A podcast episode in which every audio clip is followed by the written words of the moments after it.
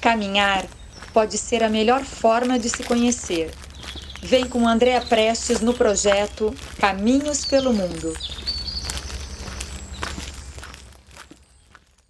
Olá, caminhantes, peregrinas e peregrinos. Quem nunca se questionou sobre o seu trabalho, sobre seu propósito de vida, sua missão nesse planeta? Foi o que aconteceu com a Marina Storch, do blog Mudei a Rota, com quem a gente vai conversar hoje. Ela está no seu terceiro ano de sabático, viajando pelo mundo, experimentando diferentes trabalhos e cidades, inclusive para morar. No momento, ela está professora de yoga e terapeuta holística, mas ela também já foi engenheira de produção e executiva de marketing e vendas. E nesse período aí de três anos de sabático, ela também fez vários trekkings, trilhas, incluindo o campo base do Everest e o caminho de Santiago de Compostela. E sobre tudo isso, a gente vai conversar agora. Seja muito bem-vinda, Marina. Prazer estar aqui conversar sobre nossos caminhos.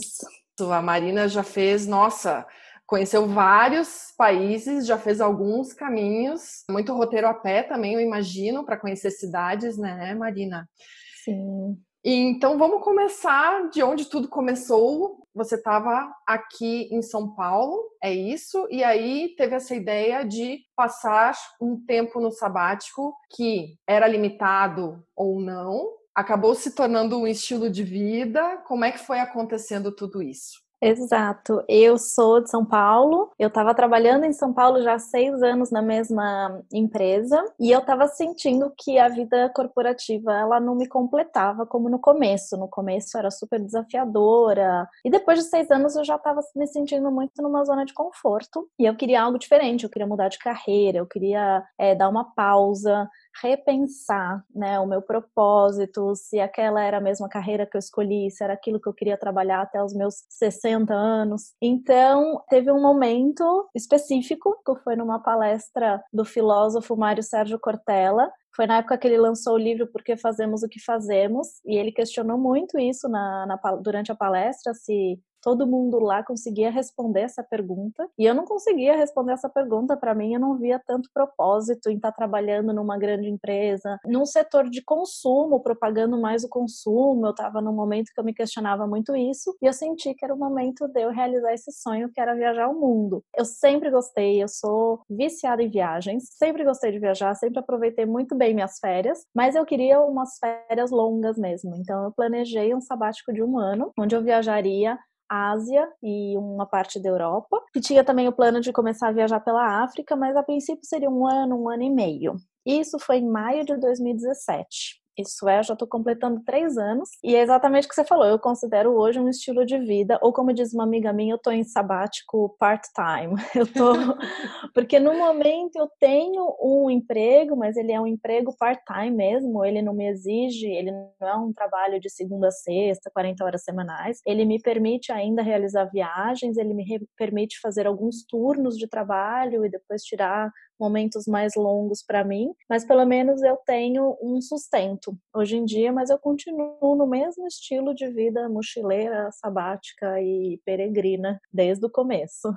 Pois é, a gente não falou que o nosso papo aqui está sendo transcontinental. A Marina está lá na Dinamarca. Dá para chamar Copenhagen de a tua casa hoje em dia ou ainda não? Não, não, mas eu nunca, eu nunca me senti em casa em lugar nenhum. Mesmo quando eu tava morando numa mesma cidade, como foi São Paulo, que eu morei oito anos, mesmo em São Paulo eu não me senti em casa. Eu mudei de casa várias vezes, estando em São Paulo, a cada dois, três anos eu mudava de apartamento. E eu não chamo Copenhague de casa, mas eu não chamo lugar nenhum de casa. Eu acho que eu chamo a minha mochila de casa. Eu não me vejo num local só. Mas Copenhague foi o lugar que eu me identifiquei há um ano atrás e resolvi ficar. É onde eu estou temporariamente baseada, vamos dizer assim. Sabe que eu tenho esse mesmo sentimento quando eu me mudei para São Paulo, que é o meu QG principal no mundo. É, para a gente manter a nossa vida peregrina, mochileira, viajante. É isso aí. Nesse teu sabático, enfim, que continua, mas eu sei que lá no início foi mais movimentado, mais países, mais viagens. Você tem uh, o resumo? Quantos países, quantas cidades? Para a gente contar para o pessoal? Em cidades eu nunca parei para contar, preciso fazer essa contabilidade. É, em países, se não me engano, foram 25 países nesses quase três viajando. No passado eu viajei pouquinho. Eu completei na minha jornada de vida 50 países visitados, mas é porque antes eu dedicava muito minhas férias para mochilão. Eu já tinha morado na Europa uma vez, então eu tinha feito um mochilão Europa. Mas durante o sabático foi, foi, foi essa média. Eu me dedicava mais ou menos um mês por cada país tirando algumas exceções. A Índia é uma delas, a Índia, eu acabava indo e voltando, indo e voltando, acabei passando cinco meses na Índia. E outros países que eram hubs de passagem aérea, eu aproveitava para ficar dois, três dias e conhecer a capital, como foi Singapura, é, Malásia. É, mas tirando isso, era uma média de um mês por país, e aí dentro do país eu ia rodando as principais cidades turísticas, ou às vezes eu ia para o país mais para fazer uma trilha. E falando em Índia, tenho que falar de yoga, que eu acho que é uma parte importante da tua vida, da tua jornada. Sei que você fez cursos, retiros, enfim. Imagino que isso contribua também para que você construa uma casa em si mesma. Estou certa? É mais ou menos por aí? É, eu acho que sim. O yoga surgiu na minha vida nos últimos anos de, de trabalho em São Paulo. Eu, eu não, não me conectava muito com a academia, com esporte. Então, eu não tinha uma atividade física que eu realmente gostava e queria continuar fazendo até eu conhecer o yoga. Os últimos dois, três anos trabalhando, eu comecei a praticar e aquilo começou a me fazer me sentir muito bem. Então, sempre que tinha um feriado, eu fazia um retiro de yoga, um retiro de meditação, um retiro de silêncio e fui me conectando cada vez mais. Então, uma das premissas do meu sabático era estudar o yoga com mais profundidade. Então, eu comecei minha viagem pela Ásia, na Índia, onde eu fiz o meu primeiro curso, minha primeira formação de yoga, em Hatha Yoga, eu fiquei um mês num, num ashram mesmo, né? Não era muito uma escola, era um ashram, um local onde os indianos vivem. A gente fazia muito trabalho voluntário, de limpeza, de cozinha. Então não era só as aulas, tinha essa dedicação. E aí eu comecei estudando lá. E fui viajando pela Ásia, mas eu sempre fazia um, dois países. Daí eu voltava para a Índia para fazer mais algum curso de meditação, uma segunda formação em yoga. E eu, eu fui levando o yoga na minha mochila. Na verdade, virou um estilo de vida mesmo. Então, em qualquer lugar que eu tivesse eu podia praticar. Eu fui voluntária em alguns hostels onde eu dava aula de yoga também para os hóspedes de hostel. Comecei a praticar muitas meditações e isso começou a me ajudar no meu caminho.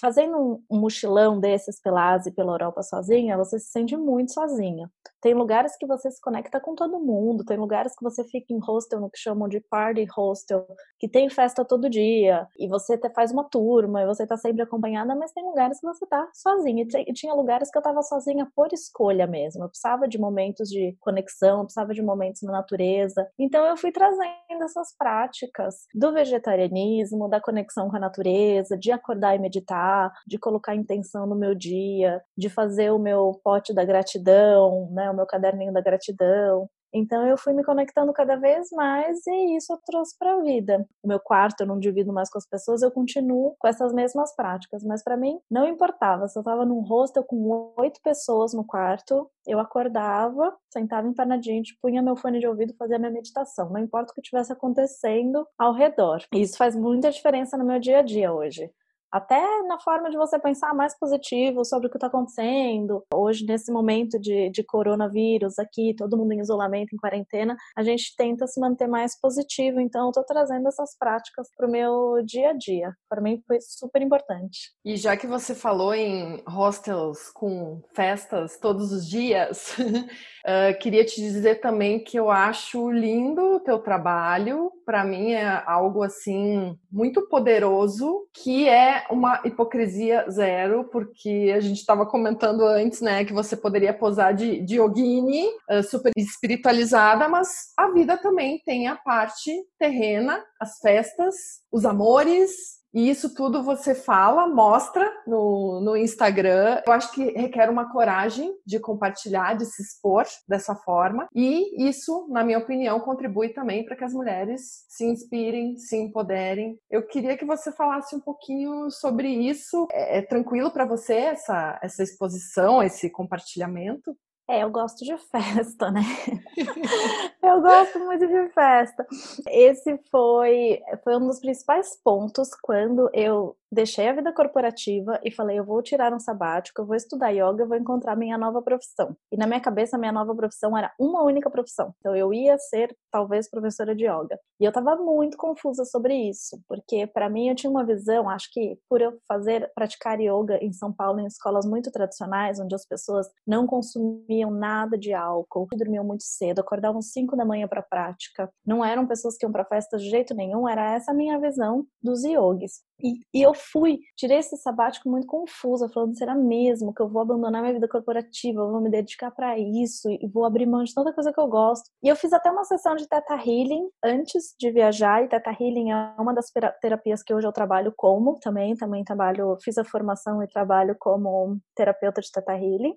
Uma das sessões eu fui entendendo que não, não é uma coisa ou outra, a gente pode ser as duas coisas, a gente pode sim dosar e ter uma vida terrena e uma vida mais espiritual, não tem problema nenhum. Eu acho que foi bom ter feito essa sessão e ter quebrado esse paradigma, né, é, esse conceito que eu tinha na, na minha cabeça, porque ao longo da viagem eu atraí gente igual a mim. Eu fui, desde o começo da viagem, eu lembro que no começo eu fui para o Burning Man, que é um festival no deserto de Nevada, nos Estados Unidos, um festival de contracultura, de arte, e lá mesmo eu conheci algumas professoras de yoga que estavam dançando alucinadamente nas raves até 6, 7 da manhã. Eu falava, gente, mas você não é professora de yoga, por que você está aqui dançando? E aí eu fui entendendo que não, nem todo mundo é uma coisa ou outra, que você pode sim ensinar técnicas de meditação, ser terapeuta holística e estar na festa. Fui conhecendo pessoas assim, fui entendendo que eu posso ser assim, consegui encontrar esse balanço. Durante a viagem, eram escolhas mesmo. Tinha, tinha cidade que eu falava, essa cidade é festeira, então eu vou para um party hostel. E vou ficar num quarto com mais 10 pessoas, e vou sair com eles, e vou me divertir. E tinha lugares de, de natureza que eu preferia ou acampar, ou ir para algum retiro, ir para um hostel mais tranquilo. Então, isso você, mesmo quando eu sempre busco pelo booking.com, os hostels têm na descrição se é um party hostel ou não. Então, eu já buscava isso antes. Então, eu já tinha meio que assim na minha cabeça: essa semana eu vou para curtir, essa semana eu vou para me conectar, ou o mês inteiro. Quando eu fui para a Índia, eu escolhia dry cities, que são cidades onde não é permitido o consumo de álcool, não tem venda de álcool. Então eu passava o mês inteiro em cidades assim, como é Rishikesh, nos Himalaias, em total conexão, meditação, acordar cedo, praticar o meu ritual da manhã. E tinha momentos quando, por exemplo, eu estava na Indonésia, nas Ilhas Gilles, que eu falava, agora não vai dar nem para praticar yoga, eu sei que vai ser festa toda noite. Então eu sabia dosar e eu não tive que abrir mão de nada na minha vida. Eu sei que a gente pode ser as duas coisas, é, a gente só tem que encontrar esse ponto de equilíbrio. Porque eu acredito que a pessoa que fica só de um lado, né, ou ela acaba abrindo mão de muito do que ela quer e ela não tá completa, ela não tá feliz. É uma situação muito forçada. Deve ter gente que é 100% espiritual. Existe gente que não gosta mesmo de tomar álcool, eu conheço e super respeito. Tem gente que não gosta de festa, tem gente que tá amando estar em quarentena, estar dentro de casa.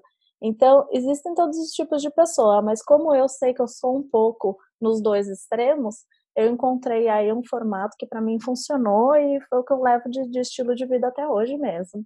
Podemos fazer uma relação com o caminho de Santiago, porque eu acredito que o caminho de Santiago não é aquela coisa de sacrifício que a gente pode desfrutar, curtir. Como você fez o caminho, então quero saber qual é a tua visão disso e se o caminho de Santiago fez assim alguma diferença nesses dois anos aí de mais intensos do, do teu sabático, porque, nossa, eu imagino que tenha sido experiência atrás de experiência e veio o caminho de Santiago. Fez diferença? Total. É, tinham três pontos, na verdade, tinham dois pontos que eu queria contar do caminho de Santiago, mas você acabou de me falar um terceiro, que é desse equilíbrio aqui, que é verdade. Eu queria deixar o caminho de Santiago para o final do meu sabático, porque para mim, eu ia encontrar uma resposta no caminho. Então, assim, eu pensava, eu vou viajar estes países da Ásia e estes países da Europa, vou deixar o caminho para o final, porque se eu não encontrar a resposta sobre o meu propósito de vida, eu vou encontrar no caminho. E o que aconteceu, na verdade, foi que o caminho inteiro eu não achei essa resposta e nem no meu sabático eu achei essa resposta sobre o que é meu propósito de vida. Na verdade, eu encontrei várias marinas, eu encontrei muita coisa que eu gosto e que hoje veio até mim, então hoje eu vejo que eu posso trabalhar com diferentes frentes e eu acho que isso foi uma coisa muito importante que o caminho me trouxe. A segunda coisa foi é, esse equilíbrio, né, que a gente estava falando. Quando comecei o sabático, eu fiz as contas de quanto eu ia gastar. A primeira premissa era: eu não vou gastar com futilidades, eu não vou comprar nada de roupa, nada de souvenir, nada de decoração, de nada. Vai ser esse mochilão do começo ao fim, e foi. E eu não ia gastar nada com álcool, porque como eu era muito festeira, eu tinha medo de. Eu só fiz o comparativo, né? Desde o começo do sabático. Você tá numa cidade, você sai para beber, para ir num pub, qualquer coisa, você vai gastar muito mais do que se você não fizer aquilo. Então eu combinei comigo mesma que eu não ia beber. E que, na verdade, eu me permiti uma vez por mês. Então, ah, eu vou ficar um mês em cada país, então uma vez por mês eu vou sair de festa e o resto eu até vou na festa, mas eu não vou beber. Eu vou beber água e não tem problema nenhum. Eu gosto de dançar, eu vou sair, eu vou dançar, mas eu vou tomar água. Isso foi dando certo no começo, teve países que não deu certo, né? Teve países tipo Indonésia, Sri Lanka, que eu tava em cidades de praia, era festa todo dia, eu falava, vai Dani, se eu vou me permitir, não vou ficar aqui, né, me, me bloqueando do que eu quero fazer. E o caminho foi assim, o caminho eu falei, ah, eu vou fazer esse caminho de uma forma espiritual. E aí eu comecei a encontrar de tudo quanto é tipo de gente fazendo o caminho. Tinha hora que cruzava o meu caminho, uma turma bacana, que não via a hora de chegar na próxima cidade, sentar todo mundo junto, pedir um menu do peregrino e tomar vinho. E ficar conversando sobre o dia inteiro tomando vinho. E tinha dia que eu fazia o caminho inteiro sozinha, chegava à noite, eu só queria tomar um suco, uma salada, uma refeição saudável e dormir cedo.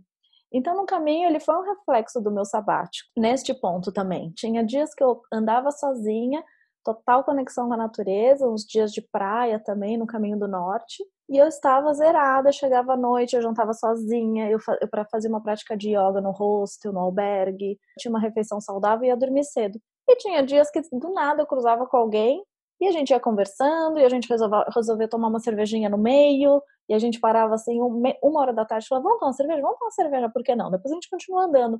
E fazia os mesmos 30 quilômetros, mesmo tomando uma cerveja uma da tarde, mesmo tomando um vinho à noite. Então foi esse mesmo balanço que eu encontrei é, durante o sabático, eu encontrei no caminho.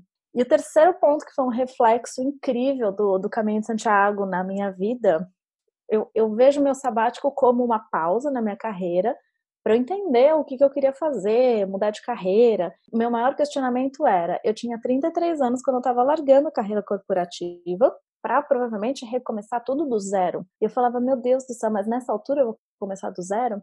E durante o caminho, depois de nove dias fazendo o caminho tradicional francês, eu percebi que eu não estava feliz nele por diversos motivos. Por ele ser mais comercial, por ele estar tá muito cheio na época que eu fui, que era setembro, por ele estar tá um pouco mais caro, muito turismo envolvido, até um certo abuso assim do comércio. E aí eu resolvi voltar para a França e começar tudo de novo do caminho do norte. Eu pensava, meu Deus, mas eu já perdi nove dias, eu já andei 256 quilômetros, eu vou começar tudo do zero. Eu falei, eu vou começar tudo do zero, porque foi isso que eu fiz quando eu parei minha carreira aos 33 e resolvi começar tudo do zero. Eu voltei de ônibus de Logronho para França, para divisa da França com a Espanha, para Irum, e eu recomecei o caminho pelo norte. E aí eu fui muito feliz porque eu sou feliz na praia. Eu fiz o caminho inteiro fazendo minhas paradas na praia, descendo a serra toda hora para dar um mergulho no mar. Me conectei com outras pessoas. Ele é um caminho menos comercial mesmo. Então me conectei com outro tipo de peregrino e teve o mesmo equilíbrio de às vezes eu estar tá sozinha, às vezes estar tá em turma. Mas ele foi com a conexão que eu queria, com praia, com litoral, com a natureza. Então não me arrependi em nenhum momento de ter recomeçado, nenhum momento.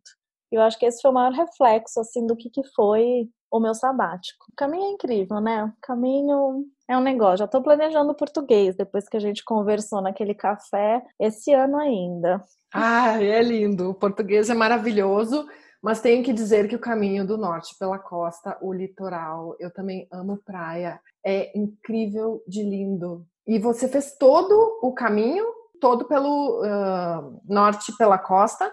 O caminho do norte, como eu já tinha perdido nove dias no francês, eu não tinha uma data fixa para ir embora, mas eu já tinha amigos me esperando em Portugal na sequência, então eu não tinha muito muita sobra. Então eu cortei, agora eu não lembro se eu cortei cento e poucos quilômetros entre Bilbao e Santander. Eu peguei um trem, porque eu estava lendo os, os, blogs e o pessoal falava que era uma zona muito industrial e de andar muito na estrada, né? Não era essa parte não é no litoral, ela era uma parte de muita estrada acho que foi um pouco depois de Bilbao. Passando Bilbao numa cidade, eu peguei um trem e fui para Santander. Então eu cortei aí uns três dias ou quatro dias para dar uma encurtada no caminho do norte. E eu segui no do norte, eu não fiz o primitivo, eu fiz o do norte no litoral até a Galícia. O primitivo vai ficar aí também para uma outra oportunidade quando eu quero voltar e fazer o primitivo. Eu ia te perguntar isso porque quando eu fiz, eu acabei optando por seguir pelo primitivo, então eu não peguei o finalzinho do caminho do norte pela costa. Como é que está a infra? Ok, o caminho francês realmente é, é mais procurado, tem mais infra,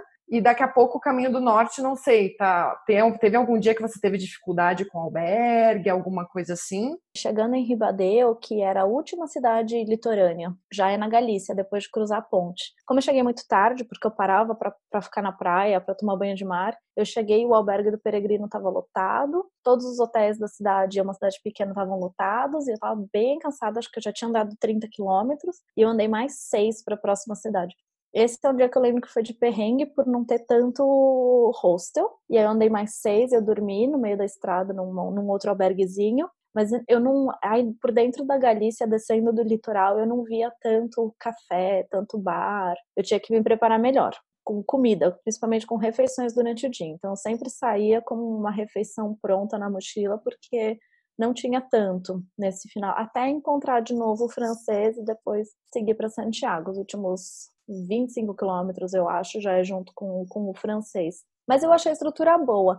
Eu fiz também o caminho aragonês antes de começar o francês. O aragonês, sim, esse não tem tanta estrutura. Você tem duas alternativas, né, para quando você começa o caminho francês. Você pode subir os Pirineus e descer os Pirineus, que é o tradicional francês, ou você pode contornar os Pirineus, que é o caminho do estado do Aragão, que é o que eu escolhi fazer. Então, os primeiros quatro dias eu fui pelo Aragonês, que ele começa de Somport e ele vai para Raca. Esse caminho não tem estrutura mesmo, assim, de, de me faltar água, porque nem nas cidades que eu passava eu via bica, nenhum bar aberto, nenhum restaurante aberto. Eu cheguei a andar seis horas sem água. as setas estão muito antigas, alguns postes já caíram, algumas estão apagadas. Eu fui com um GPSzinho no celular, porque senão eu, eu ia me perder. Então, esse realmente eu achei mais abandonado. E foi, minha, foi meu primeiro impacto de Caminho de Santiago. Foi por lá que eu comecei. Eu adorei, mas é que eu sou esse tipo de pessoa que gosta da aventura. Eu acho que tem gente que para fazer primeiro esse ia se desesperar um pouco.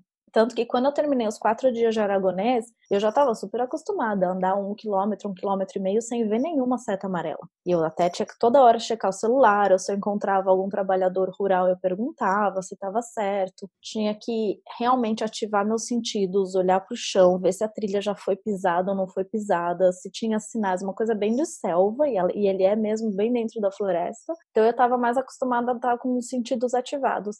E eu lembro que no quarto dia, quando em, acho que era Puente, la Reina, quando cruza com o caminho tradicional francês, já comecei a ver gente, e foi muito engraçado, porque eu vim por uma rua e dava numa praça central com uma fonte, eu fui seca na fonte, feliz da vida, ai, água. Tava muitas horas sem água, e da outra rua vinha o pessoal do francês e não parava de vir gente, não parava de vir gente. E eu tava acostumada a andar, às vezes oito horas sem ver ninguém. E aí eu vi duas meninas andando e eu me juntei, ah, vocês estão vindo do tradicional francês, tal, fomos conversando. E era uma rua reta setas de paralelepípedo, tinha várias setas amarelas, assim. E entre uma seta amarela e outra, deu, sei lá, uns 5, 6 metros sem seta amarela, a menina se desesperou. Ela, ai, não tô vendo seta mais. Eu falei, gente, a gente tá numa linha reta.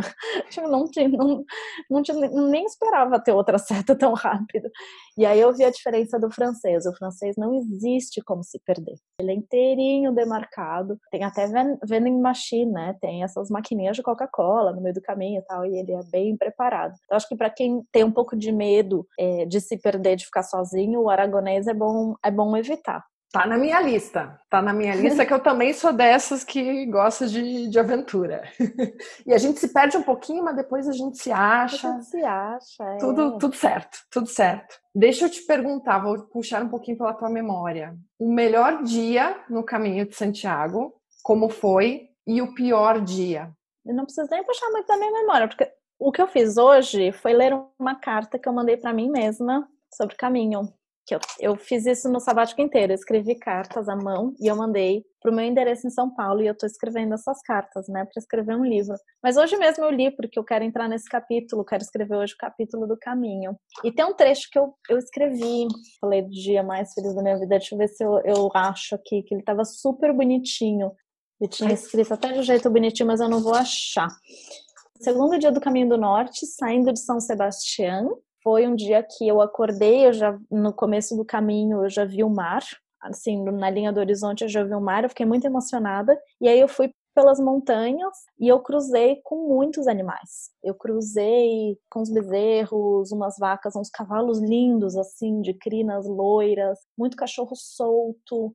Eu fiquei muito emocionada o caminho inteiro, porque eu estava numas montanhas maravilhosas, eu estava sempre vendo o mar à distância, os dias estavam lindos, maravilhosos, e aí teve um momento que eu falei, ai, quer saber, eu vou pra praia. E aí eu desci uma trilha numa montanha, saí totalmente do caminho, desci, desci, desci, pisei na praia, mergulhei no mar gelado, isso era, já era final de setembro, gelado, mas eu me senti tão viva e feliz, eu lembro que eu, aquele dia na praia eu falei, eu não quero, eu não sei o que eu vou trabalhar, não sei o que eu vou fazer, mas eu vou morar na praia. E aí, por coincidência, eu fui conhecer Copenhagen aqui no inverno, nem sabia que tinha praia, mas eu me apaixonei pela cidade depois que me falaram, não, Copenhagen tem praia. E agora eu tô indo morar em frente à praia. Esse dia foi o que mais me emocionou, assim, no caminho. Foi esse momento de, de natureza e de conexão. E um dia que foi muito sofrido, eu acho que. Eu não, eu não tive muito perrengue no caminho, não. Mas eu acho que o dia que eu escolhi do caminho francês ir para o caminho do norte foi um dia de extremos, de felicidade e desespero. Porque eu cheguei em Logronho, estava bem movimentado, e quando eu parei no, no, no, no centro turístico para fazer o meu stamp, no meu, na minha credencial do, do peregrino, para ganhar o carimbo, eu perguntei para eles, eu falei, eu tô pensando em mudar para o do norte, o que, que vocês acham? Aí eles falaram, você vai ser muito mais feliz. E eles mesmos me indicaram onde era a estação de trem, só que o trem era mais tarde. Eu fui muito feliz é, para a igreja, esperar na fila para tomar um banho na igreja. Tava tendo uma festa de vinho, parei, eu conheci uma brasileira, a gente foi tomar um vinho na festa de vinho. O meu ônibus era às quatro da tarde, eu voltei na igreja, peguei minha mochila, entrei no ônibus e fui para Logronho. Eu tava assim, extremamente feliz que eu ia fazer um caminho na praia. E quando eu cheguei lá, eu, eu escolhi começar por São Sebastião, não por Irum. E quando eu cheguei em São Sebastião de novo, eu fui né, no, no guichê do peregrino e eles falaram: não existe uma, um leito para dormir. Eram sete horas da noite. Falaram: não existe um leito para dormir na cidade, está tendo festival de cinema. E o Festival Internacional de Cinema de São Sebastião, ele é super famoso, eu não sabia. E aí eu olhei no Booking.com, o hotel mais barato estava 600 euros. Aí eu fui no centro de informação turística, eu falei, não tem nenhum leito para peregrino, existe algum hostel? Eles falaram, não, não tem nada, a cidade está abarrotada, hoje é o último dia do festival de cinema. E eu falei, tá, me indica uma praça para eu dormir. Eu ainda não tinha dormido na praça, não tinha dormido ao ar livre. E eu falei, me indica uma praça onde eu posso esticar o sleeping e dormir. Eles falaram, a gente não aconselha, essa cidade é grande, ela tá cheia de gente de fora, é super perigoso, eu falei, tá, não tem pra onde ir, era sete da noite. E eles falaram, eu não posso fazer nada por você. E aí eu saí da informação turística e comecei a chorar. Eu falei, o que, que eu faço? Eu passo a noite em claro, porque como é uma cidade de festa, eu até poderia achar algum bar que fosse funcionar 24 horas e ficar, onde tem gente, ficar numa festa, alguma coisa não dormir, é, e até o dia seguinte para a praia, para tirar um cochilo, sei lá, eu não sabia direito o que fazer. E aí nisso eu vi um homem passando com uma mochila com a concha do peregrino, que como a gente se identifica, mas era uma mochila pequena. Eu cutuquei ele e falei assim: Você é peregrino? Ele falou: Não, já fui, muitos anos, mas eu sempre carrego a concha comigo. Aí eu falei: Ah, que pena que eu tô procurando um lugar para dormir, eu não sei onde dormir e tal. Ele falou assim: Faz o seguinte, eu vou te mostrar um, um trem novo, chama Topo. Ele vai por baixo da terra e ele vai para Irum.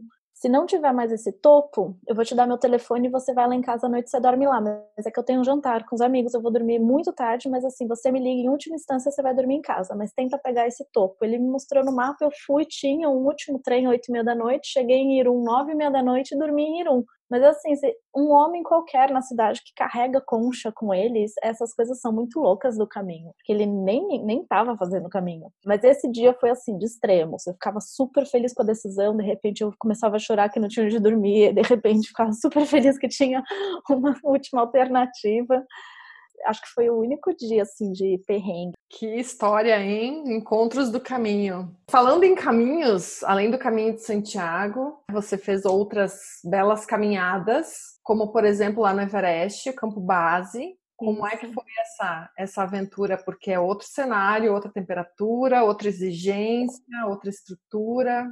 É, essa foi mais intensa. Acho que eu não estava muito preparada, porque eu não tinha muito conhecimento do meu corpo em altitude elevada. Estava na minha lista de sabático desde o começo, fazer o campo base. São 12 dias de trilha, são 8 subindo, 4 descendo. E a gente chega a 5.200 metros, se não me engano. A gente chega na, no Calapatar, que é uma montanha ao lado do, do campo base. Esse, para mim, foi muito difícil, porque eu tenho problema de sinusite. Eu tenho bastante dificuldade para mergulhar. Em altitude elevada também, eu tenho problema em avião, tudo a, minha sinusite ela, ela bloqueia e eu fico sem respirar, fico toda tapada. Então eu comecei a ter problema quando a gente passou dos 4 mil metros.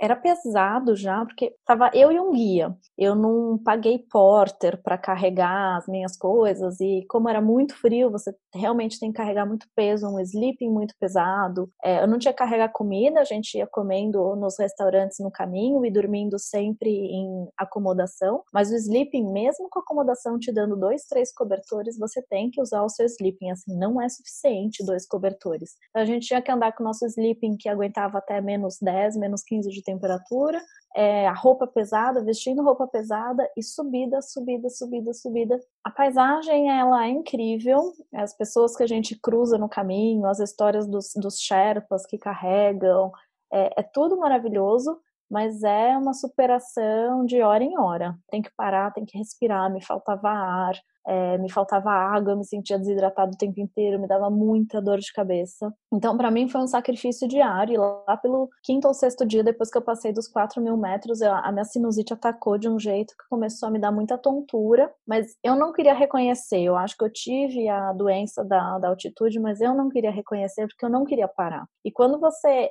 tá com guia, você passa a ser responsabilidade do guia. Se o guia ele identifica que você tá com doença da altitude, ele tem todo o direito de cancelar o resto da viagem e te mandar embora. Mas eu fui muito teimosa, eu não queria ir embora. Eu não senti os enjoos da altitude, então eu não tive a falta de apetite, eu não tive os enjoos e eu não tive ah, os bloqueios de visão que geralmente as pessoas têm. Mas eu tive muita tontura, acho que por conta da pressão na cabeça e a sinusite que não me deixava respirar. Então eu sentia minha cabeça muito pressionada e essa dificuldade respiratória. Tive que mudar muito, eu não fiz o, o caminho do jeito que todo mundo faz. Eu, numa das paradas de almoço, eu pedi para ficar lá mesmo e dormir. Então a gente tinha mais três horas de caminhada no mesmo dia. Eu falei, eu não vou aguentar, eu quero dormir aqui. Ele falou, tá, mas amanhã é o dia de chegar no Everest. Além do dia normal do Everest, você vai ter que andar essas três horas de hoje eu falei, eu vou dar um jeito, mas assim, eu preciso dormir. Então teve um dia que eu parei meio-dia depois do almoço e fiquei na cama até o dia seguinte, 5 da manhã, tentando me recuperar, mas sem médico, sem farmácia. E aí o último dia foi muito pesado, era para chegar no Everest Campo Base, eu acho que às duas da tarde para passear. Eu cheguei às sete da noite, eu nem fui tocar na bandeirinha, porque já era hora de voltar.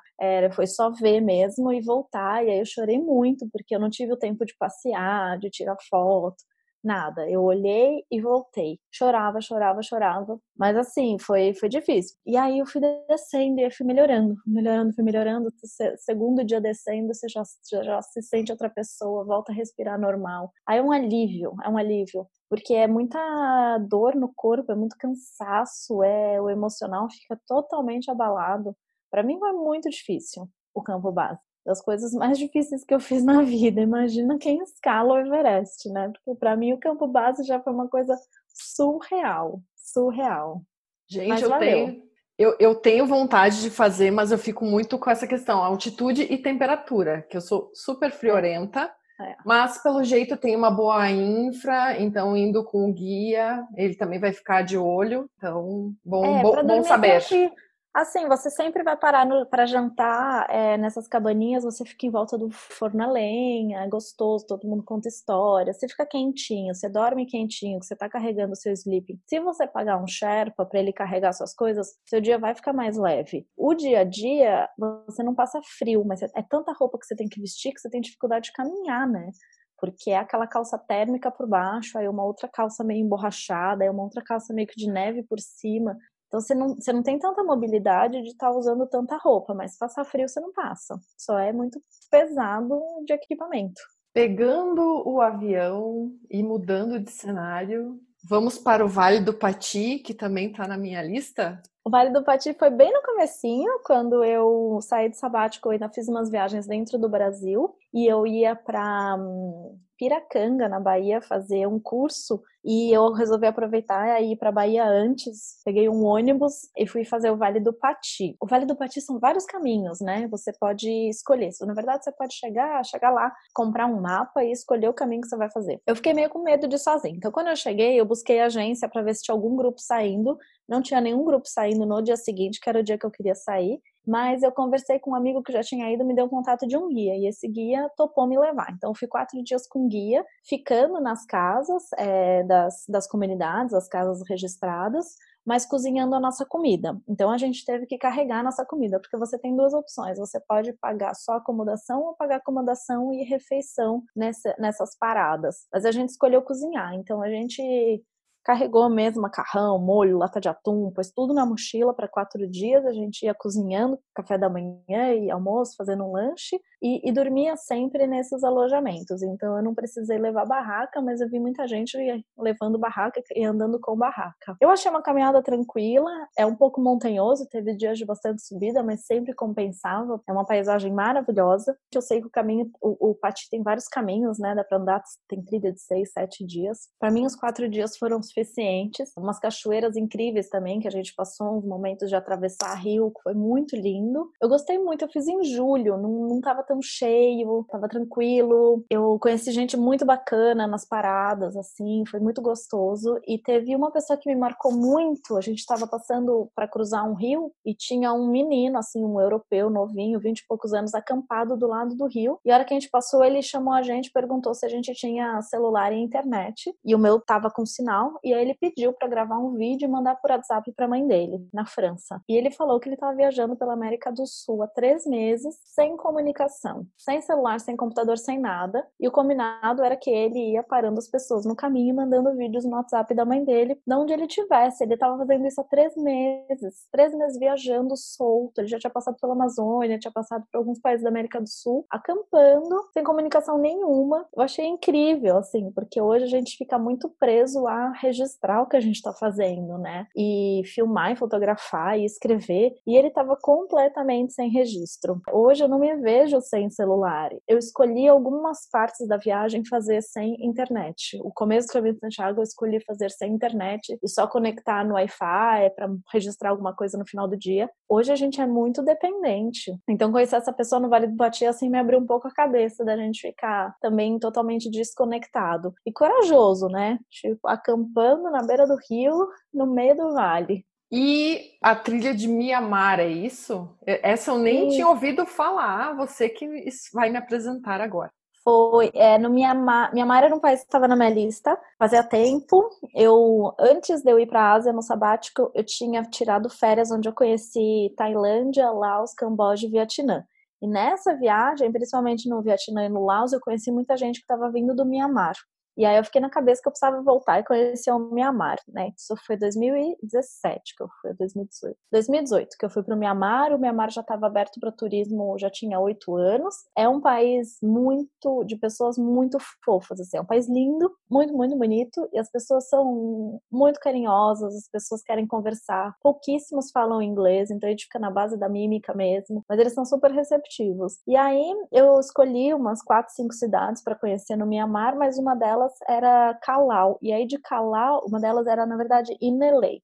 E para conhecer Inner Lake tinha uma trilha por Calau. Então eu poderia ter pego um ônibus e ir direto para lá, mas aí eu escolhi fazer a trilha porque eu achei que era uma forma diferente de, de explorar o país. Então chegando em Calau, que dá para chegar de ônibus, tem várias agências que fecham esse pacote, eles levam um grupo de 10 pessoas, você deixa o seu mochilão grande nessa agência, porque no último dia eles transportam de carro todas as mochilas, e você vai com a sua mochilinha pequena mesmo para quatro dias, a, a mochila que está acostumada, a mochila de ataque. Porque são quatro dias sem banho, não lembro de ter tomado banho, acho que rolou alguma canequinha algum dia. Basicamente, você vai com seu tênis de trilha, umas duas roupas você vai revezando e leva um sleeping bag. Então leva, se não tiver agência, te aluga. E aí você dorme na casa das pessoas, assim, mas numas garagens, num celeiros, eles abrem para receber turista e eles cozinham nessas comunidadezinhas, nessas casas das pessoas, então é uma comida local e você vai andando no meio de plantações, paisagens lindas, montanhosas, passa pelos campos, fala com os camponeses, to todas as cidadezinhas que você passa, todo mundo para, te cumprimenta, é muito lindo. Ah, lembrei agora que teve um banho de rio, foi um momento que eles estavam dando banho num, nos cavalos e aí a gente entrou também, tomou banho com eles no rio, mas foi o único banho, o resto eram os banhos de, de baldinho.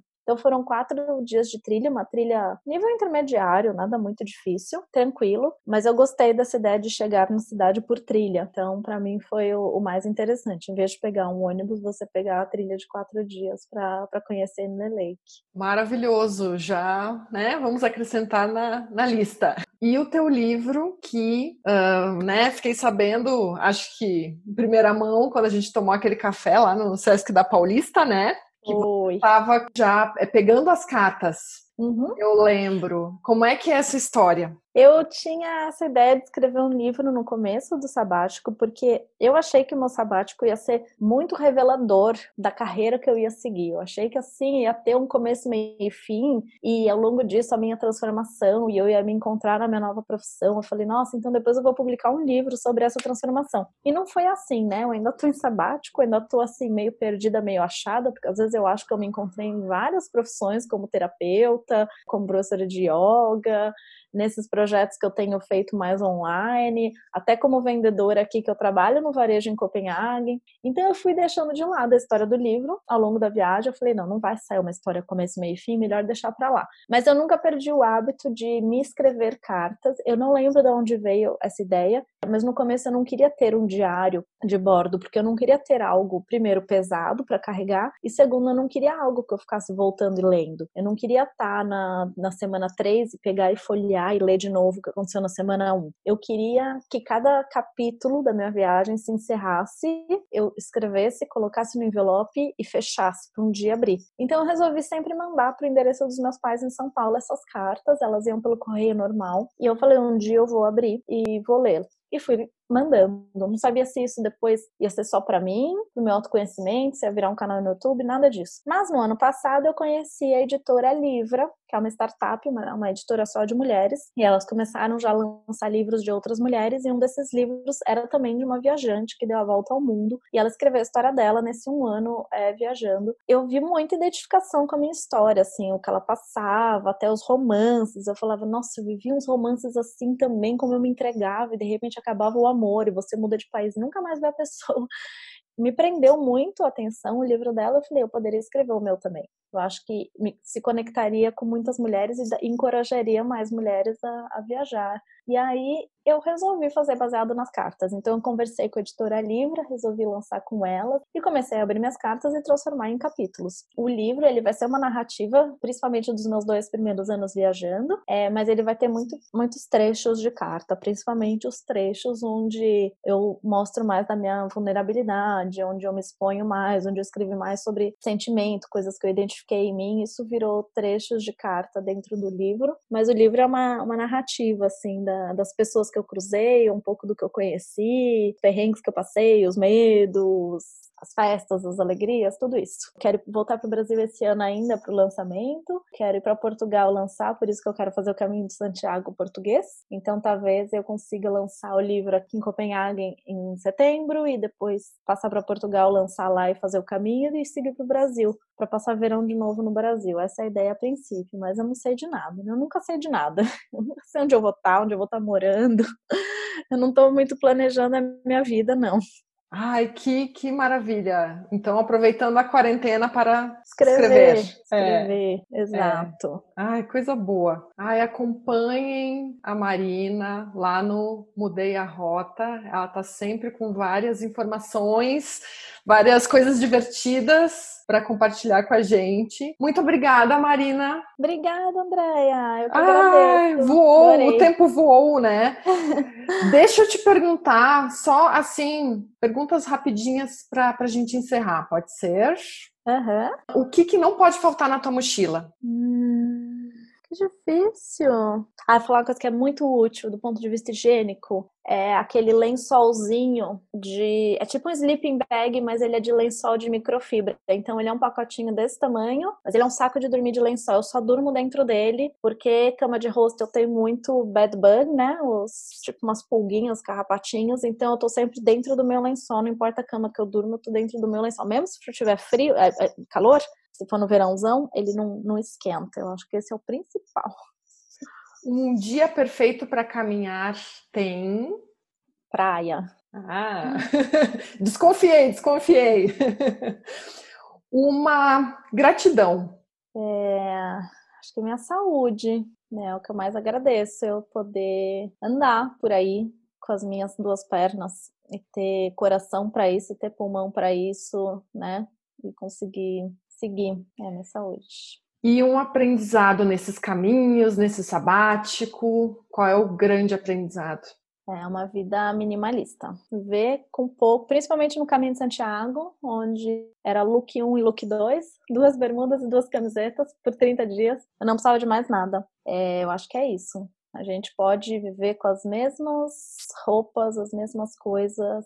Não precisa de nenhum excesso, não precisa gastar dinheiro com isso de jeito nenhum. Então, uma vida muito mais simples, muito mais minimalista. E qual é o próximo passo da tua caminhada? Agora lançar o livro. Depois eu não sei. Não sei. Eu tenho um sonho de uma viagem de mais 15 meses, mas eu ainda não sei se eu vou me entregar isso pós-livro ou não mas tem mais 15 países da minha lista que hum, talvez eu vá em frente ano que vem. Vamos ver como é que vai sair esse ano. Então vamos acompanhar. Mudei a rota. Muito obrigada, querida. Um beijo, um abraço enormes para ti. Obrigada, e bom caminho. Um beijo. Bom caminho para todos nós. Bom caminho, peregrina. Um beijo.